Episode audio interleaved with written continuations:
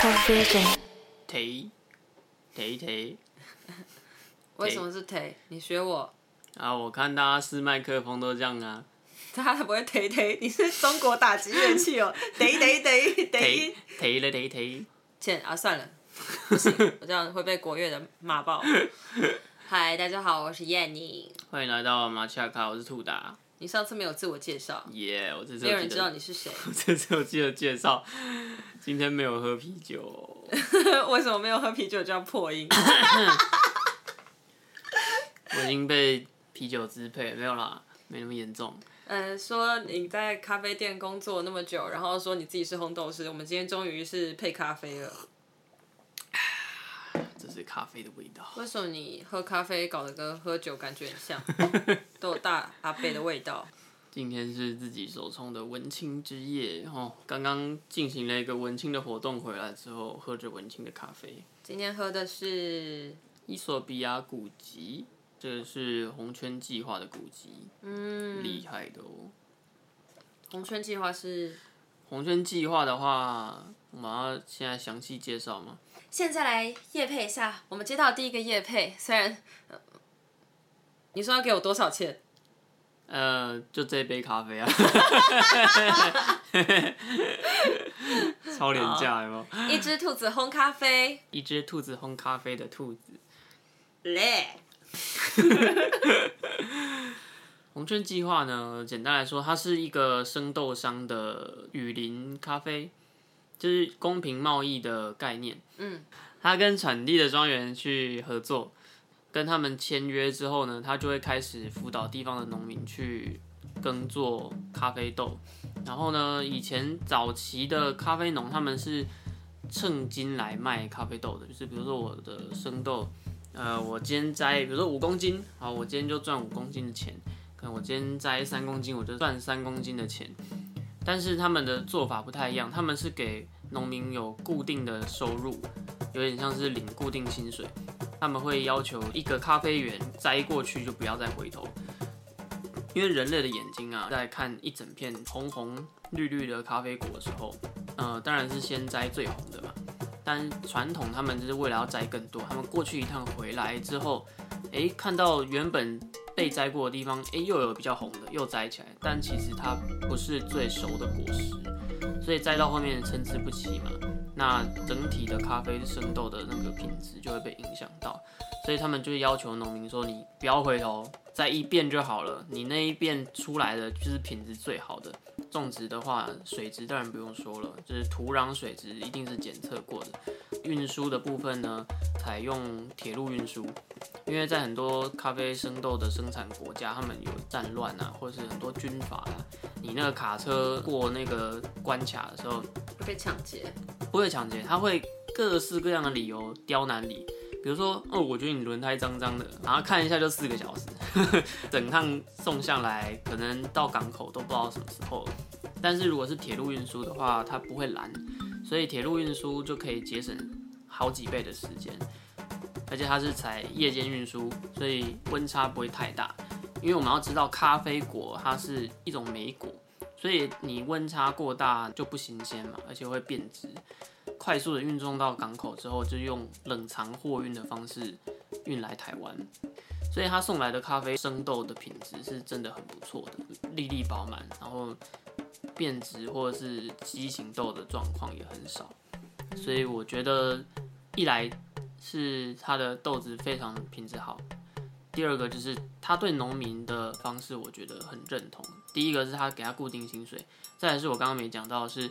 他会协助在地农民的小孩，会提供给他们实质的教育资源，不是给钱哦，是给他教育的资源，比如说文具啊，他需要的书本啊，哦，甚至会投资他们在地教育机构啊，这些东西都是非常实际提升他们当地农民生活品质的基础的一些作为。我觉得这个就是互利共生，是永续经营的概念。所以那时候我在听他们在解说，我非常的感动。所以我就加入红圈计划。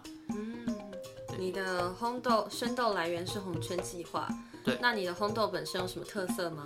我的烘豆的话，我比较特别的是用陶瓮，我不是用火去烧的，我是用电热的陶瓮机。那电热陶瓮机以外呢，我的烘焙法也跟人家不一样。我先说陶瓮机好了，呃，陶土它本身会释放远红外线，嗯所以它在于催熟豆子的中心的穿透力是很强的。呃，烘出来的豆子味道会偏甜，甘甜甘甜的。就像用陶瓮来炖煮一样。对，炖咖啡豆的感觉，只是我不是用水去炖，我是用炒的。那一般的咖啡机烘焙都是烘到两百度左右。那因为陶瓮的特性，它的热能的穿透性比较强，所以它可以在比较低温的状态下就让咖啡豆产生爆裂。嗯那我会把烘焙的温度控制在一百六十度左右，让它不要过度焦糖化，可以保留很多它的抗氧化物，比如说呃绿原酸啊、单宁酸啊、葫芦巴碱啊这些东西都是对人体有益的一些物质，会保留的比较多，嗯喝起来会比较温顺，嗯而且就是我们喝起来会比较健康。哦，太好了，这就是我们一只兔子烘咖啡的。肉肉等的介绍，对，感谢大家听到这边。我们这一集就到这边，谢谢大家。没有没有，后面还有更精彩的。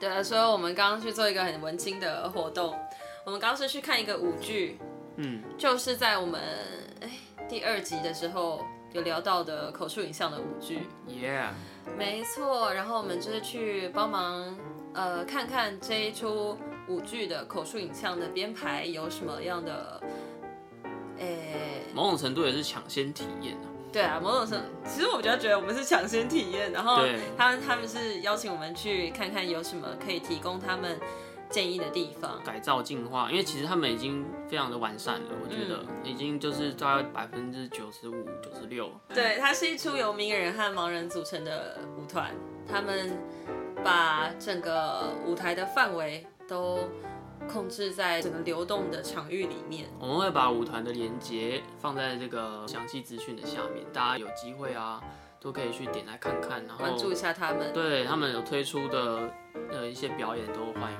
大家就是踊跃参加，真的超赞错没。错，而且也很欢迎大家可以去申请他们的语音导览。不管你的眼睛是什么状况，都可以去听看看，因为呃，即便你看得到舞台上的样子，有时候从不同的角度去欣赏，真的会有不一样的感觉。OK，翠青的电脑闭嘴吗？很想叫闭嘴。好，反正我们这一周过得非常有文化，而且我这周三的时候还跑去台南一日游，跑去台南南艺大比赛。超酷，我也好想去玩。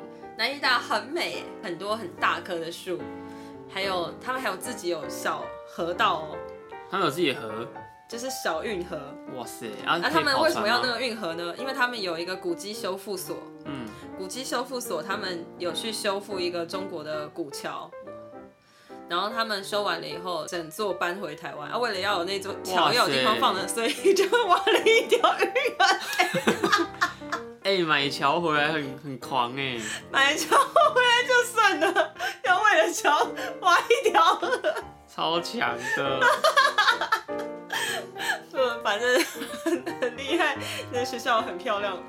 嗯，然后我们这是我第一次唱《蝴蝶夫人》的片段，这是第一幕的最后，蝴蝶夫人和平克顿准备要入洞房前，哎呦，十五岁少女对于未来的向往，金母他汤哦，觉得十五岁少女，对她觉得她会就是要依靠这个美国人了，对未来是很有憧憬的。嗯，然后她也觉得未来肯定是很美好的。平克顿就是很着急啊，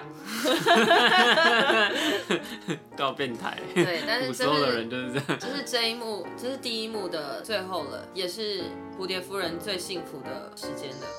当当当当！哇哦，传教导大声哦！节目的最后有我们练习的录音片段哦。钢琴合作曾伟伦，男高音刘冠甫，女高音就是我。啊，到时候演出一定会超顺利的啦！当当当当！欸演出的时候，到时候大家就是连接什么一定放下面了。对我也希望明年三四月的时候可以在屏东办一场演出。那如果我之后啊，就是可能明年一二月啊都没有再提这件事情的话，那大概就是流产了。嗯 应该是不会啦，就是我相信大家有机会听到的。嗯嗯，是一个有有海、有大草皮、有漂亮的天空、很舒服的地方。到时候再告诉大家。是一个桃花源。Yes，好，那我们就来进入我们今天的主题正。题来了，兔达在饮品之路上遇到的奇人怪事。其实我自己本身是蛮跳的欸，我我原本是读心理系的，现在跑来做咖啡。一般人听到就觉得啊，就是有一点为什么会跳这么大？嗯，那一开始我是觉得心理系学到的东西，我可以用在客人身上。那你为什么没有想去做直销呢？直销对我来说太冲了，我不要。哦，对啊对啊对啊，而且而且有时候面对客人是你比较不会那么硬啦，我觉得，嗯就是因为你做直销有压力什么的，但做咖啡就还好。嗯，对，所以我那时候想说，哎、我我在学校学的东西其实也不会用不到哦，我用在我的客人身上，我用在我的同事身上，哎、的确是蛮有效果的，但是像你遇到 OK 的时候，你会怎么办？你有其实遇过怎样的 OK？我之前做过连锁咖啡店，嘿，然后那种步调是快到就是我们出三杯拿铁大概一分半以内给客人。那因为那个地方它是商业区，所以他们上班族他们都很急嘛，然后他们有时候遇到一些小事情就会生气。等咖啡很久，生气；等点心很久，生气；没有我要的点心，生气；优惠不能用，生气。对对，大多数遇到都是客人的手机的问题啊，网络的问题啊，刷卡机的问题啊，信用卡的问题，然后他们就会生气。那我遇到客人生气，有第一件事情就是把我讲话的速度放慢，清楚的跟他说：“先生，您现在遇到问题是什么什么？我马上帮你处理。”当然不会这么慢啦，就是这么慢还蛮欠揍的。那可能都跳进来吧台里面揍我这样。对啊，就是我们要把说话的速度稍微放慢一点，然后让他的情绪慢慢缓和，而且要一定要笑笑的对他说话，语气要坚定，但是不含糊。你一定要让他觉得你在帮他忙，你站在他那一边。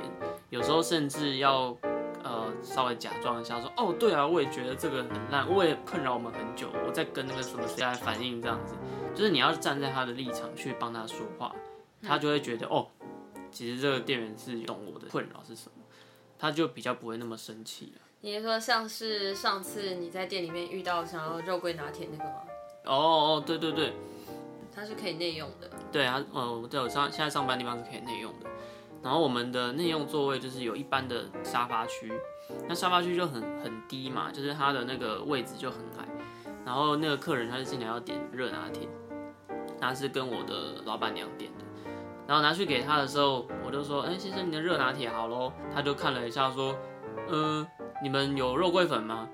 哦，我那时候他是点 cappuccino，嗯，那卡布奇诺的话就是奶泡比较厚一点的拿铁咖啡。他说你们有肉桂粉吗？我说哎、不好意思，我们没有店里面没有肉桂粉。他说哈，你们没有肉桂粉，应该要先说啊，你们这样是欺骗消费者。因为他就认为说卡布奇诺上面一定要有肉桂粉才是标准配备。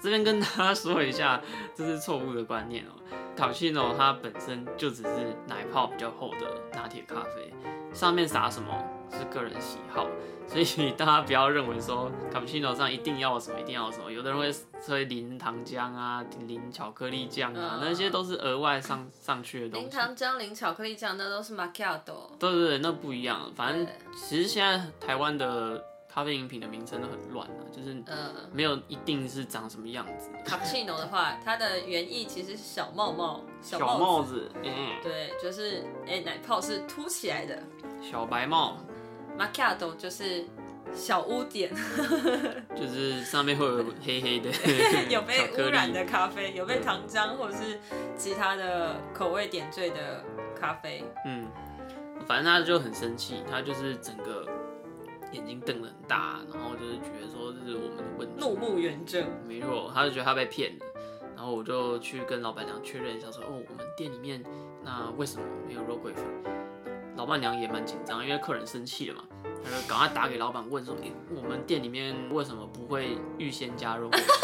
老板娘那个时候还打去跟老板问说，对我们店里为什么没有对对对，肉桂粉？就是为什么我们店不加肉桂粉？然后呢，老板就说，像有的人会很讨厌肉桂的味道，所以店里就没有肉桂肉桂粉这样。然后我就回去跟那个客人讲话的时候，哎，这就运用到我所学哦，就是我做的第一件事情是蹲下来，蹲在那个客人的侧边，然后我蹲的高度低到就是我要看他的脸的时候，我是仰着头跟他说话。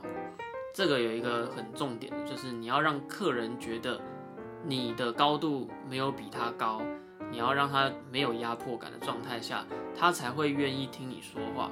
这个在我在辅导老师实习的时候，跟小朋友处理小孩情绪的时候，一模一样的方法。他情绪很上来的时候，你一定要蹲的比他低，仰着头跟他说话，语气放慢，温柔而坚定。所以呢，他就会慢慢的、慢慢的情绪缓和下来，然后愿意听你说话，最后眉开眼笑。他虽然在当下，他还是坚持他一些他的想法，说你们应该要在门口呃贴一张告示，说本店没有肉桂粉。他应该要随身携带的。他应该就是可能每天都要来一杯有肉桂粉的 cappuccino 吧，我不知嗯道。当然，我秉持着这是服务客人的精神嘛，我还是跟他说哦，感谢你的建议，我跟老板说说看，然后讲讲啊。最后跟我讲话的时候是哎、笑笑的说话。我最常遇到的就是让人很不爽的 OK 啦，有一些是蛮奇葩，有一些是单纯他没礼貌，对。然后我还有遇到那种真的很真的很母汤，有一个客人就我有一天快要打烊的时候，然后我就开始在洗茶桶，就是我们有那个玉翠的那个茶桶嘛，我就抱着茶桶，然后一个客人就走进来，然后呢，他就手上拿着类似不知道是烧饼还是什么东西，他就边走边吃他的那个这样，就看着我们吧台上面天花板那边有那个菜单，他就看着菜单站在我前面那边，然后我就 火都上来，上要拿茶桶丢他，你知道吃着东西走到人家店里面超没礼貌的。然后我就抱着茶桶，我就问他说：“请问要内用吗？”然后呢，他就我：“嗯，我看一下哦。”哇哇塞！我就整个从来没遇到这么没礼貌的客人。嗯嗯嗯嗯。对对我下次再来好了。他也没有这样，他就是看看，然后就哦，然后就转头，然后就走了。所以他什么都没买对，然后一个、好一个大概三十几岁一个女生，就啊，是女生哦。对，而且还很，也就是看起来蛮年轻的，就是傻眼，怎么会有这种奇怪人这样？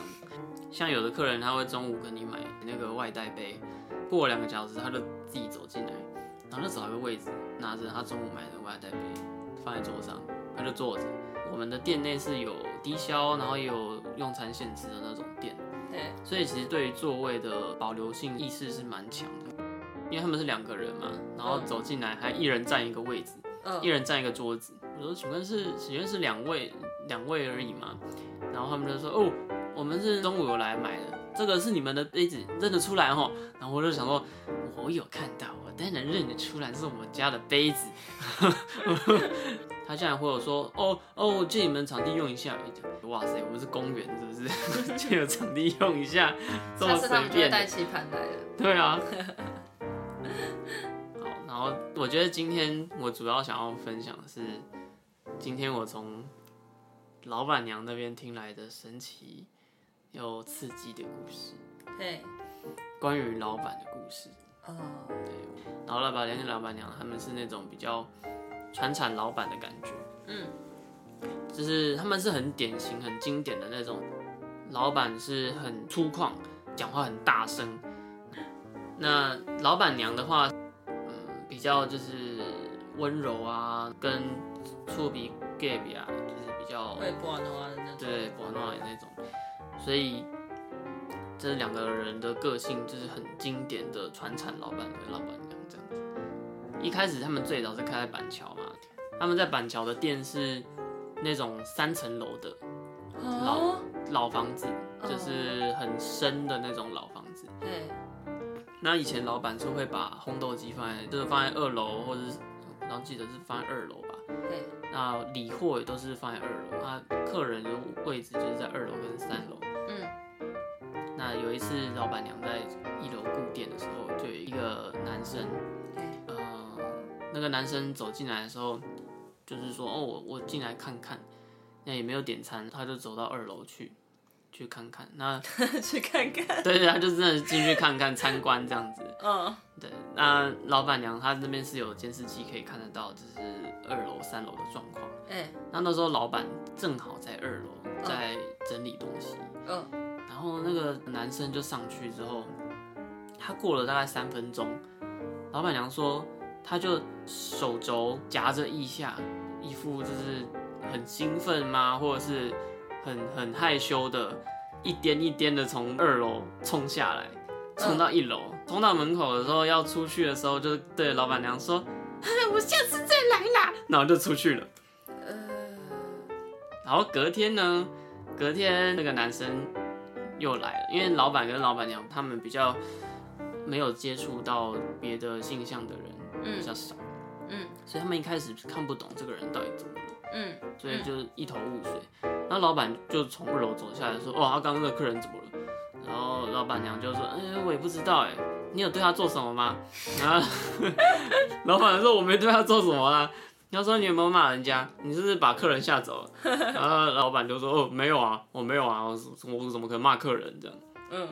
后来那个男生他就呃隔天有来，又开始跟老板跟老板娘聊天这样，嘿，然后就越聊越熟，越聊越熟，熟到后面就是呃可能老板一样在二楼、三楼在处理他的货或什么之类的，嗯那那个男生就会在一楼跟老板娘聊天。嗯，那聊聊到后来，老板娘开始觉得怪怪的，就是那个男生会开始问，他一开始是先问了一个很震撼的问题，嗯，老板娘不知道他是不是不清楚他们老板娘跟老板对之间的关系，他就叫老板娘姐姐，嗯，他都会叫老板叫王哥哥。那时候老板是一个很粗犷的人哦、王哥哥，超恶，然后我就觉得超好笑，因为我就想想扶起老板那个脸，然后 老板就跟他说，呃，叫我老板就好，不要叫我王哥哥。王哥哥谁会走进店里面，然后看到老板说：“ 李哥哥，我要喝一杯拿铁。”后来他们叫什么小王哥哥，老王哥哥，后来他就到店里面好几次嘛，嗯。然后他就啊叫老板我不习惯哦，叫王哥哥啦，然后反正就是呃反正就在那边跟老板要撒娇怎样的。嗯哼，后来他竟然问老板娘一个很震撼的问题，他嗯他就说：“姐姐啊，你觉得如果我跟王哥哥一起脱光光洗澡的话，他会跟我一起吗？” 然后老板娘就傻眼了，那个眼睛都快翻到后脑勺去。他就跟他说：“这是不可能发生的事情，而且如果你要跟老板脱光光洗澡，老板会打爆你。”他就是呃，对啊，条条子没有，他他的雷达没有放错地，没有放对地方。他他的他的主动有点太过度了。后来他就是还是会继续来，一样会消费。然后他那时候就觉得，嗯，反正他那个人看起来蛮善良的，就也没有怎么样嘛。嗯，后来他就会蛮在意，就会问说，嗯，姐姐啊，为什么王哥哥要跟你结婚？他就会问这种问题。然后后来老板娘就跟他说，因为王哥哥喜欢女生啊，他喜欢漂亮的女生。那你看我是不是也蛮漂亮的？所以王哥哥跟我结婚，就是呃蛮神奇的欸，他的他这个人还蛮蛮神奇的啦。嗯，就是我的同学有很多也是也是 gay 啊，然后有认识过很多 gay 啊，大家讲话或者是言行举止也不会这么的奇怪，不会有这么的，太太冲的太前面。对对对，有点太太太冲动，对，呃，我妈之前也有遇到客人是一个跨是一个跨性别的，跨性别，嗯，对，然后她走进来的时候，刚开始都比较高冷一点，就是 check in 啊什么，他都比较沉默，比较酷。嗯，呃，后来他们来吃早餐的时候，我妈就跟他说：“啊，美女，腿过去一点好不好？我先帮你扫一扫。” 然后他听到美女了，他就很开心。从那个美女之后，她就一直在跟我妈聊天。被称赞了，对 对对，我有一群 gay 的学长，呃、嗯 gay 的好朋友们，然后他们他跟他自己的朋友，就是 gay 圈的朋友出去的时候，嗯就他们就聊天聊得很开心嘛。然后他们去一间咖啡厅的时候，是大安区一间非常 很有名的老咖啡厅。嗯然后他们去的时候，可能他们都还在嗨点上面，还没有下来。嗯所以他们要去点咖啡的时候，他们就 就调整一下自己的，调整一下状态，就很普通的走过去跟老板点餐。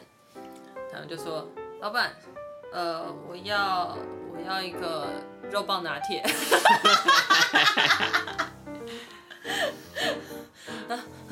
他们发现他们自己出口讲错了以后，他就觉得哦不不行，无脸没有办法再继续待在这个世界上了。那个我点的明明就是肉桂拿铁，然后不过还好那个时候老板很震惊，老板就说哦你是说肉桂拿铁吗？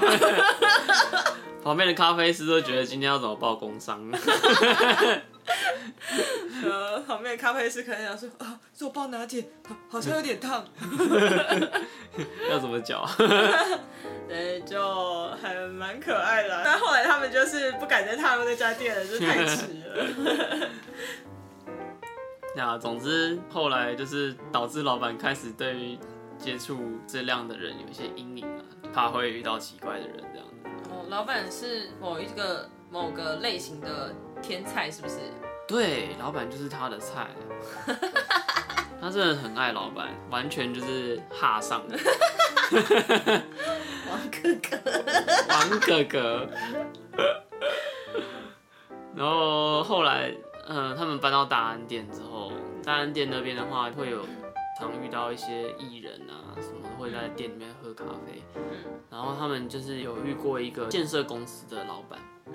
他就是雇了一个保镖，嗯，还有一个司机，哦。那个司机他是长得很帅，哦，就是他是那种男公关店出来的，呃，小白脸类型的帅吗？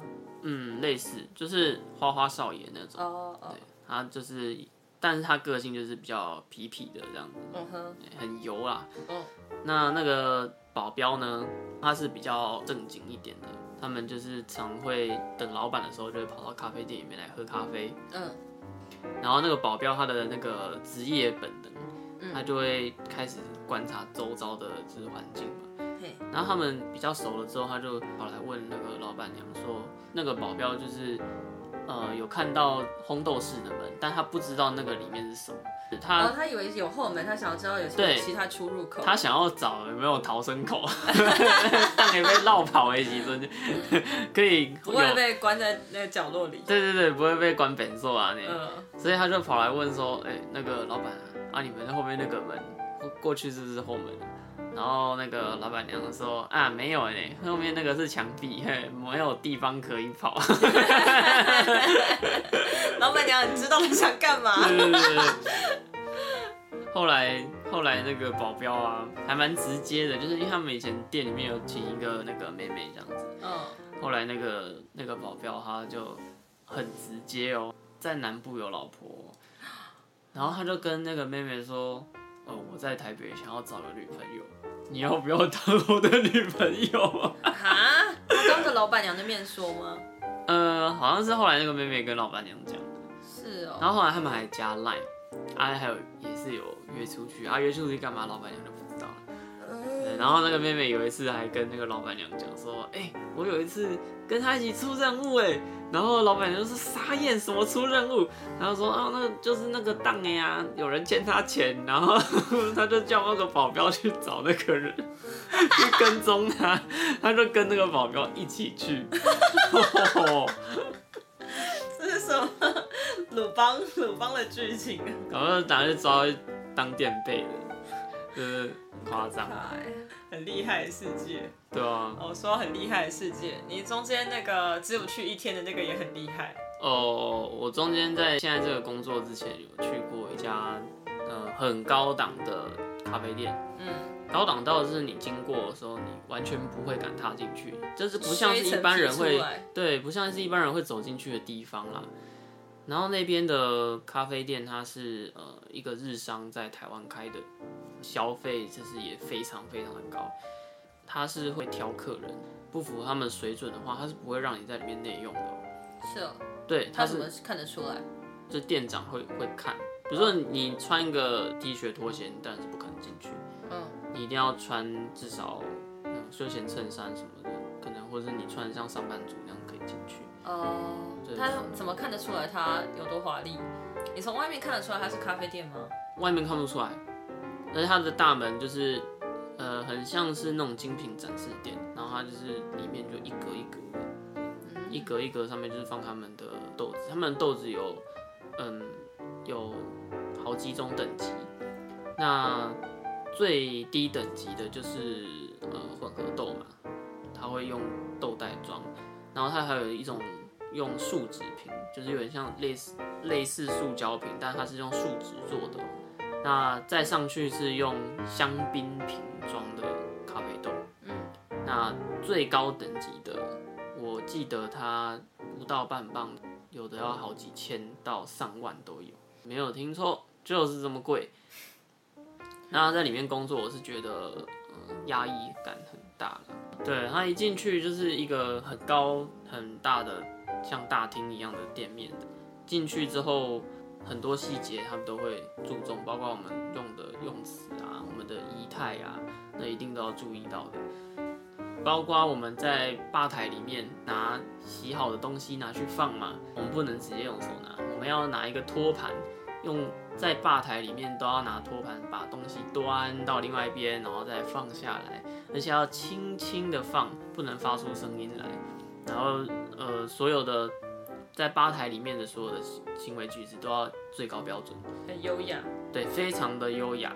嗯，那他们的店里面很多东西都非常非常的贵哦，嗯，包括他墙壁上的画，哎，哎，就是一幅画六百万，然后呢上去还有一个会议间，会议间的墙壁上是贴满金箔，真 真的金箔，你有去抠抠看吗？我是不敢抠啦，那个抠下去吼，直接破产有可能。那金箔的墙壁上还挂了一幅那个毕卡索的画，哦，小小幅的哦，我记得也也是几百万还是上千万吧。然后他们就是他们有装饰的衣架，上面挂了一些装饰的一些外套，诶，一件也是贵炸版。哦，只是用来装饰而已，没错没，有人会穿。一整天就是你把它推出来放在那里，然后呢要收班的时候把它推回去，然后完全就是这这个部分它也不是要卖给客人的。没有，它就是装饰而已，呃，超贵的装饰。那那换季的时候会换吗？不知道哎、我那时候去的时候，嗯，已经是春天了吧？我我不知道他们是不是按照季节来放的。嗯，对啊，呃，我去上班只有一天而已，因为实在是，嗯，不是我该待的世界。我觉得那个实在是太压抑了，然后每天要穿正装上班，对我来说是一种折磨。你要绝对整齐干净，然后一丝不苟。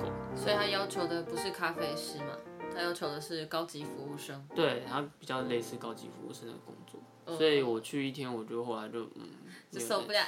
我不要，我不要，我不要烫衣服，我不要。OK，可是它很不错哎，它你还不用自己洗碗，哦，对啊，它没有它没有高级的洗碗机，扫地也是用吸的啊，对，然后它它也是用吸尘器，对，但就是这些东西，我觉得它都是在提升你的，把专注力都在放在服务上面嘛，嗯嗯所以那时候那时候会离开，还有一个原因是他们对于咖啡的一些理念，我可能没有办法接受了。嗯嗯嗯还有今天主要是跟大家分享一些在咖啡店工作的时候听到一些神奇的故事。你最早最早开始是在一个社服性质的咖啡店工作，哦，对啊，这个是正正式的正职的。带的是一些亲智的小朋友，也不是小朋友，亲智的员工。嗯，只要他们信任你的话，你给他们的东西，他们都是会尽量学会。就他其实有时候我觉得会给蛮蛮多惊喜的，嗯，你哎突然间他就整个流程就顺了或怎么样，嗯，对啊，但那家店的老板就怪怪的啦，他他会要我们只是在咖啡店里面放鸟叫声一整天的，放鸟叫受不了。很像男生厕所会放的东西。对，我现在想起来蛮像公厕的。你对他们也是花很多时间跟心力去带他们嘛，对啊，包括他们自己在相处的时候遇到一些问题，都要帮他们调整。他们会吵架。所以后来他们不是还有写，就是给一些感谢的话给你。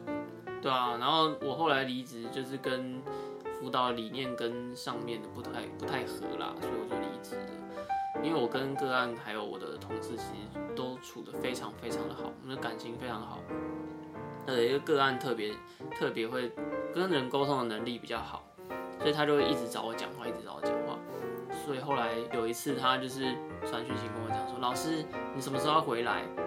什么时候回来？那个看我们。”然后后来后面他传了一句话，让我再也不想要回去看他们。他竟然传给我说：“我们好想怀念你。”哇塞，这是怎样？什么意思？他们在等待某一个机会。是不是埋伏？对对对对，就是、终于发生什么事情，我们可以开始怀念老师，然后就拿出珍藏已久的照片，他已经裱好框了，对吧？放在哦放在最显眼的地方，然后有客人来就会说他是我们最喜欢的老师。金汤哎哦，直接折寿哎。每天都会在来的路上摘一朵那个公共区域里面的小花，哎，乱拔花 对，放在你的照片前面。草不行的，这个人很烫，好哟，太多了太多了，你看很多细节，很多很多以前发生的事情。OK，再跟大家说一次，你的品牌叫什么名字？一只兔子烘咖啡，可以在 FB，嗯可以在虾皮，嗯都可以搜寻得到。FB 我有粉丝专业哦，欢迎大家去按赞。耶、所以订购也是直接从脸书就可以吗？没错，可以直接私讯我。那、啊你常更新吗？呃，最近要搬家嘛，所以就是、哎、嘿嘿，大家可以去翻一下我的旧的贴文啊。这边就 天我按赞，然后你就不更新。嗯私我绝对回你。好好，那就是这样啦。如果明年，反正之后有任何音乐会活动的讯息，我也会在这边帮忙跟大家分享。没错，陆续更新，嗯哼，那就这样啦，这一天就到这里，拜拜。拜。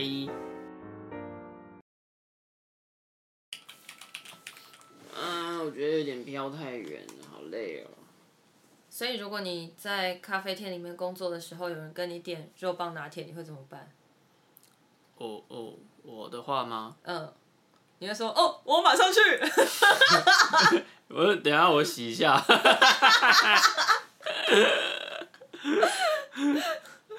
哦，好不行哦，不行呢。还是还是你要喝海鲜拿铁？老板娘。那老板怎么办？人家要的不是你的口味呢。啧啧。